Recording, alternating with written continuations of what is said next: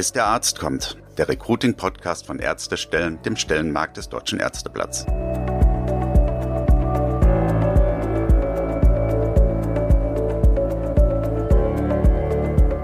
Willkommen zur inzwischen fünften Folge von Bis der Arzt kommt, dem Recruiting-Podcast von Ärztestellen.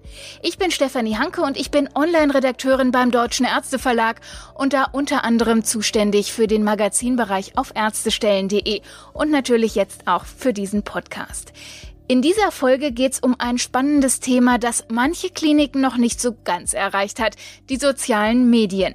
Wir haben einen interessanten Gast eingeladen, Marc Raschke vom Klinikum Dortmund. Er ist dort als Leiter der Unternehmenskommunikation verantwortlich für die zahlreichen Social-Media-Auftritte und hat da schon einiges ausprobiert, als letztes zum Beispiel jetzt den Kanal TikTok. Und was er damit für Erfahrungen gemacht hat, darüber sprechen wir mit ihm im Interview. Er verrät uns auch, worauf es bei erfolgreichen Social-Media-Kampagnen ankommt, wie man überhaupt anfängt, wenn man damit noch nicht so viel zu tun hatte und natürlich auch, was das eigentlich bringt für das Recruiting. Nützt es was, wenn man auf TikTok, Instagram, Facebook und Co aktiv ist? Findet man dann Ärztinnen und Ärzte für vakante Stellen in der Klinik? Darüber sprechen wir jetzt mit Marc Raschke vom Klinikum Dortmund bis der Arzt kommt. Das Interview. Ja, Herr Raschke, das Klinikum Dortmund ist ja in den sozialen Medien richtig aktiv. Warum legen Sie denn so großen Wert darauf? Das ist ja für Kliniken eher ungewöhnlich. Ja, ungewöhnlich inzwischen nicht mehr, zum Glück. Also es gibt ja einige, die uns jetzt da auch mal ein bisschen gefolgt sind und einige waren auch schon vorher mit uns da auch aktiv. Aber wir sind natürlich in einem sich wandelnden Medienmarkt relativ früh darauf angewiesen gewesen, dass wir in die sozialen Kanäle gehen, weil um uns herum der klassische Tageszeitungsmarkt äh, weggebrochen war und äh, wir eigentlich nur noch eine Tageszeitung vor Ort hatten.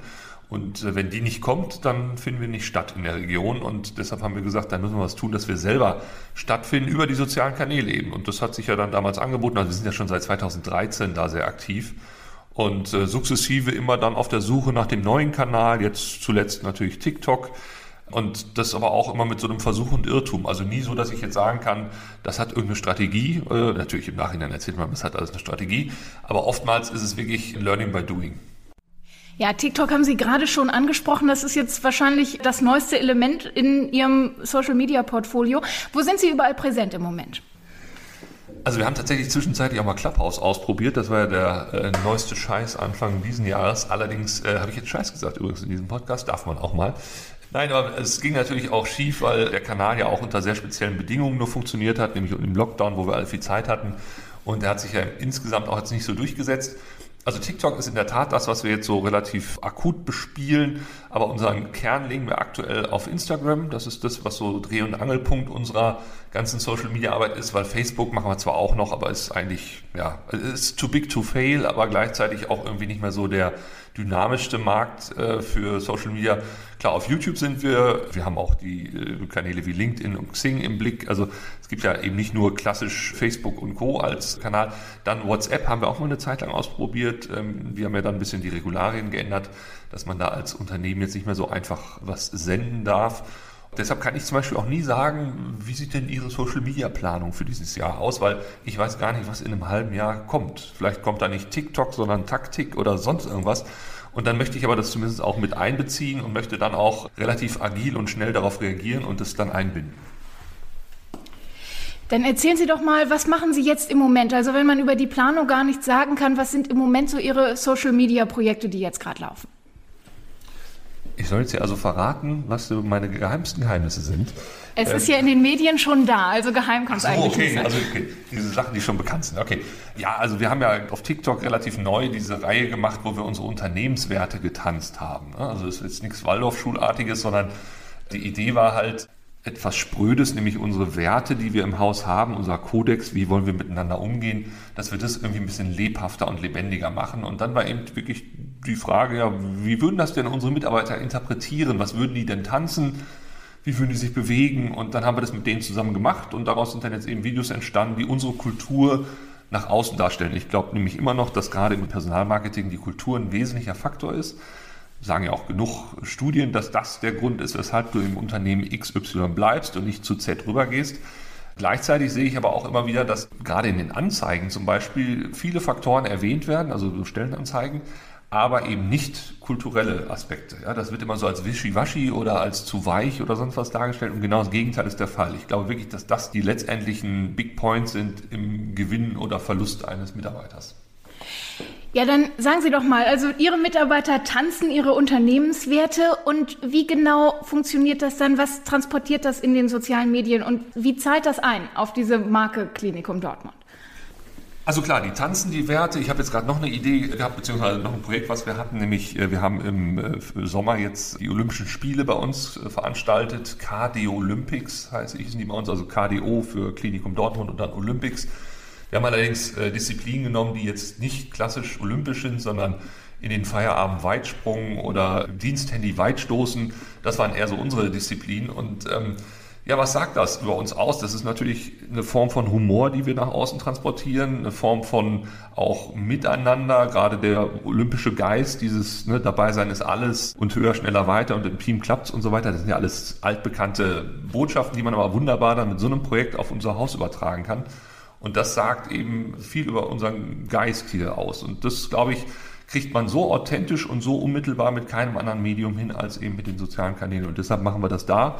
Und der Erfolg gibt uns ja auch recht. Also die Leute haben schon, wenn sie hier hinkommen, ein Gespür für diesen Laden und wissen irgendwie so die Temperatur hier und haben so ein bisschen Puls gefühlt über die sozialen Kanäle. Jetzt haben Sie da ja auch Ihre Kolleginnen und Kollegen aus dem ganzen Haus mit eingebunden. War das schwierig für Sie, die Leute dazu zu motivieren und mitzumachen? Oder wie reagieren die Kolleginnen und Kollegen darauf, dass Sie jetzt nicht nur Patientinnen und Patienten behandeln, sondern tatsächlich auch tanzen in Ihrem Job? Das ist ungefähr eine Frage, die ich zum tausendsten Mal gehört habe. Ich ja, beantworte sie gerne wieder. Nein, es ist tatsächlich so, die Leute können sich es nicht vorstellen. Und das sage ich auch meinen Kollegen hier im Haus immer, die sagen mal, ja, äh, aus anderen Häusern höre ich immer, äh, also bei uns könnten wir uns das nie vorstellen, dass das so geht und so, ne? Und dann denke ich mal so, ja, aber dann packt ihr es irgendwie falsch an. Ich weiß es nicht, weil, also wir haben hier kein Problem, wenn ich hier eine Mail schreibe, wir brauchen jemanden für ein Video oder sowas, dann habe ich fünf Minuten später eine Mail, ja, ich mache mit. Und wir haben sogar teilweise auch Wartelisten für gewisse Projekte. Das ist, glaube ich, am Anfang natürlich auch nicht so ein Durchläufer gewesen, aber ich glaube, so in den ersten Malen brauchst du, sagen wir mal, fünf bis zehn Prozent der Mitarbeiter, die tatsächlich Bock haben, mitzumachen. Und die hast du in jedem Unternehmen. Also jeder hat irgendwie so ein paar Rampensäue, ne, die einfach Bock darauf haben und konzentriere dich auf die und mach's mit denen. Und dann wenn das erfolgreich ist, kommen die anderen automatisch hinterher. Also ich hatte das bei einem anderen Projekt, da ging es um unsere Live-Sprechstunde, die wir seit 2017 auf Facebook und Instagram machen, da war dann auch erst so ein jetzt schon emeritierter Professor bei uns, der war erst ein bisschen skeptisch und sagte, Herr Raschke, ich weiß nicht, ob ich das machen soll, das ist Facebook und Live und ne? und dann wollte er es aber trotzdem nochmal und dann drei Tage später, nachdem wir es gemacht hatten, rief er dann an und sagte, Herr Raschke, ist es tatsächlich so, es kam jetzt ein Patient in meine Sprechstunde und der kannte mich von Facebook ja, und der war 82. Ne, so. Und das zeigte ihm dann auch nochmal, dass das ja scheinbar doch irgendwie ein Weg war und diese Leute dann so zu bewegen, das kannst du eben mit diesem Erfolg, den du im Prinzip mit den ersten fünf bis zehn Prozent deiner Mitarbeiter machst und deshalb glaube ich nach wie vor, das kann jedes Haus. Nun geht es ja nicht nur darum, dass man jemanden engagiert, wie bei Ihnen in der Unternehmenskommunikation hat und Mitarbeiter, die mitmachen, aber auch die Geschäftsleitung muss mitziehen. Was haben Sie da für Erfahrungen gemacht? Also da möchte ich an dieser Stelle nochmal eine Lobeshymne auf meinen Geschäftsführer aussprechen, Herr Mintrop, der jetzt leider gestern in den Ruhestand gegangen ist. Ähm, ich weine auch jetzt noch an dieser Stelle, das sieht man nur in diesem Podcast nicht. Aber das ist in der Tat wichtig, äh, jemandem zu vertrauen, der in meiner Position dann arbeitet. Und er hat dann auch immer gesagt, Herr Raschke, ich selber bin ich in den sozialen Kanälen. Er selbst hat sie auch immer als die asozialen Kanäle bezeichnet, weil er auch um die Schattenseiten dieser Kanäle weiß, weiß ich ja auch.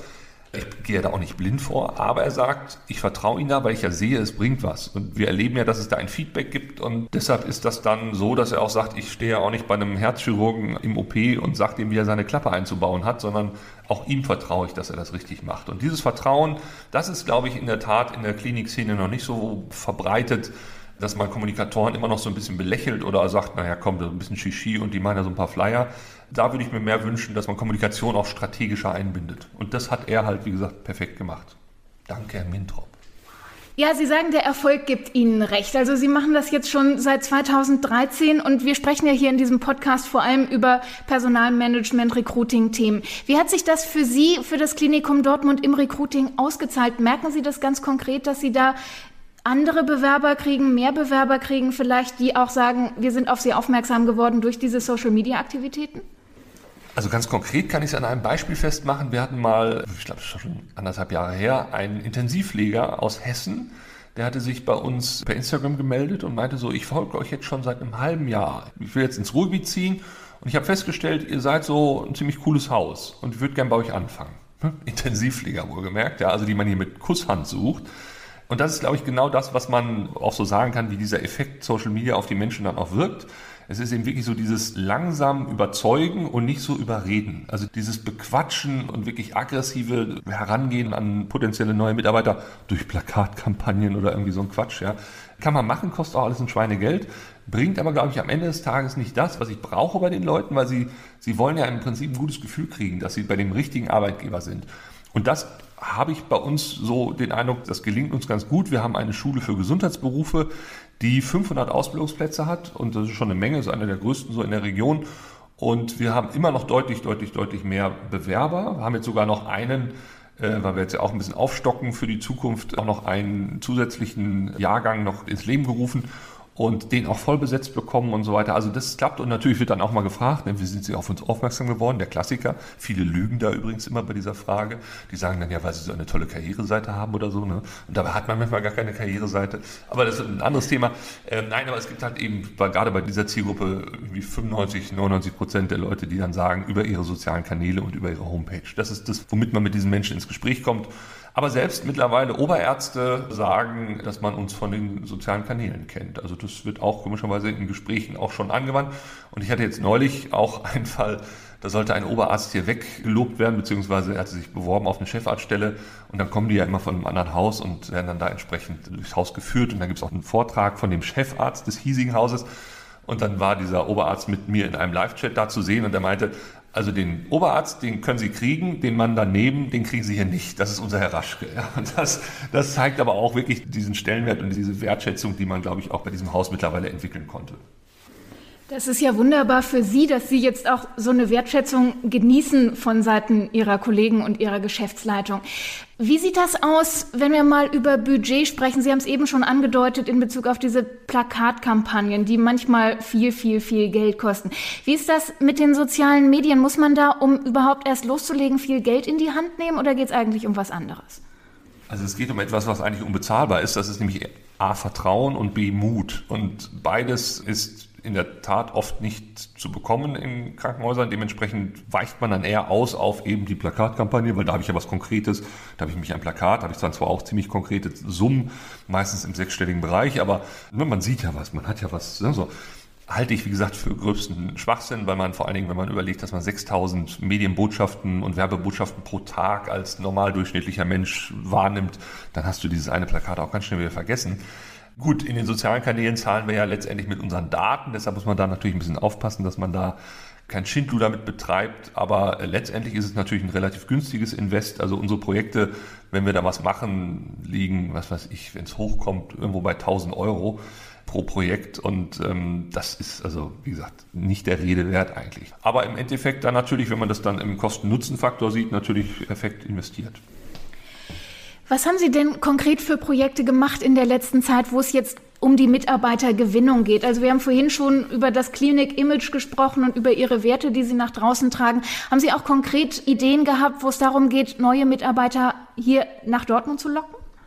Also ich bin jemand, der das gar nicht so trennt. Also das ist jetzt ein konkretes Projekt für die Mitarbeitergewinnung und das eben eher für Employer Branding und das eher was für interne Kommunikation weil ich sehe das so ein bisschen verschränkter. Ne? Ich sehe innen wie außen und oben wie unten. Und klar, man kann das dann natürlich nach außen belabeln. Also ein Projekt, was wir jetzt neulich gemacht haben, war, dass wir den Alltag auf einer Station, also auf einer klassischen Krankenhausstation, nachgespielt haben in einem Miniaturmodell. Das war quasi wie so eine Art Kammerspiel, äh, gesteuert von einem OP-Roboter. Ne? Also das war auf 40 mal 40 Zentimeter Fläche war dann eine Station und dann konnte man quasi vom Sofa aus, denn das war mitten in der Pandemiezeit, wir mussten ja irgendwie gucken, wie kriegen wir die Leute trotzdem fürs Haus irgendwie begeistert oder für den Job.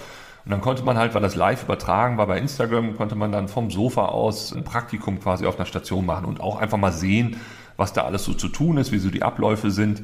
Und das haben wir dann, wie gesagt, also nicht nur räumlich gestaucht, sondern auch im zeitlichen Umfeld. Ich glaube, wir haben 24 Minuten das Ganze gemacht. Also so war dann quasi, was ein 8-Stunden-Tag war. Also alle drei Minuten war dann eine Stunde auf der Station um. Und so konnte man dann halt im Schnelldurchlauf sehen, was man da alles so zu tun hat. Und ähm, sollte halt auch ein bisschen Bock machen auf Stationsarbeit. Da haben wir auch drüber berichtet auf ärztestellen.de. Wie war das Feedback aus der Community der Leute, die das über Instagram gesehen haben? Haben Sie da direkt Leute gewinnen können für so ein Praktikum oder was haben die gemacht? Wie reagieren die darauf? Also es wäre vermessen zu sagen, dass immer jedes Projekt, was wir machen, sofort irgendwie am nächsten Tag 26 neue Bewerbungen erzeugt. Zumal man ja auch weiß, so ein Entscheidungsprozess, wenn dann jemand sich wirklich überlegt, gehe ich denn jetzt in das Haus oder doch lieber in das, das dauert ja auch eine Zeit lang. Und deshalb sind das für meinen Geschmack immer so, so Mosaiksteine, die ich da setze, die dann irgendwie ein Gesamtbild ergeben, wo ich dann am Ende auch sage, ja, das gibt irgendwie ein gutes Grundgefühl. Deshalb dieses Just-in-Time-Monitoring, da bin ich nämlich auch zum Beispiel ein großer Gegner. Ich meine, man könnte zu allem natürlich irgendwelche Monitoring-Zahlen liefern und dann die großkopferten Controller und Juristen dieser Welt, die nicken dann auch und sagen, ah ja, es ist alles toll. Aber eigentlich, deshalb ja auch diese Sache mit der Frage, wo sind Sie auf uns aufmerksam geworden, die kann jemand in der Regel kaum beantworten seriös, weil was weiß ich was, was die Oma, die gesagt hat, geh dich da mal bewerben oder war es tatsächlich das Plakat da draußen oder irgendwie ein Posting auf Instagram, keine Ahnung. Es geht um diese Gemengelage aus vielen Dingen, multimedial, multichannel aufgestellt. Uns kommt es halt wirklich darauf an, dass die Richtung stimmt, dass die Stoßrichtung stimmt, dass wir auch im Strom in die richtige Richtung gehen. Ob das jetzt im Einzelfall dann mal ein Für oder Wider fürs Haus gebracht hat, das könnte man monitoren, aber das wäre viel zu aufwendig. Und in der Zeit machen wir lieber was Neues. Das heißt ja im Grunde aber auch, es nützt eigentlich nichts, wenn man jetzt nicht bei Ihnen im Haus, weil einfach Social Media schon so etabliert ist bei Ihnen in der Unternehmenskommunikation. Aber wenn andere Kliniken jetzt damit einsteigen wollen und sagen, ja, wir machen jetzt mal was, wir machen jetzt ein Projekt für Social Media und dann hat das nicht unmittelbar spürbaren Erfolg. Da besteht ja schon die Gefahr, dass man dann zu schnell aufgibt, oder? Braucht man Geduld, braucht man einen langen Atem, damit das wirklich funktionieren kann? Absolut. Langer Atem ist wichtig. Auch wie gesagt, Vertrauen, auch mal in ein Scheitern. Ne? Also auch nicht immer alles klappt auf Social Media. Aber in der Tat, der lange Atem muss zwangsläufig eigentlich her.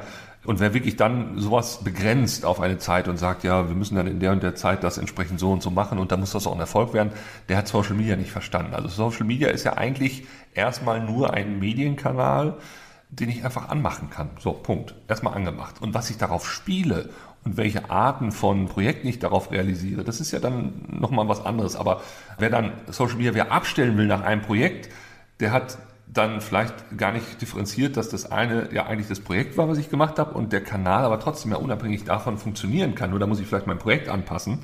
Und deshalb glaube ich schon, ist das schon der erste Denkfehler, den man macht, ne, wenn man Social Media so eine begrenzte Zeit gibt. Es findet ja statt bei uns und wir haben ja, wir leben ja alle mehr oder weniger da irgendwo drin, mehrere Stunden manchmal am Tag.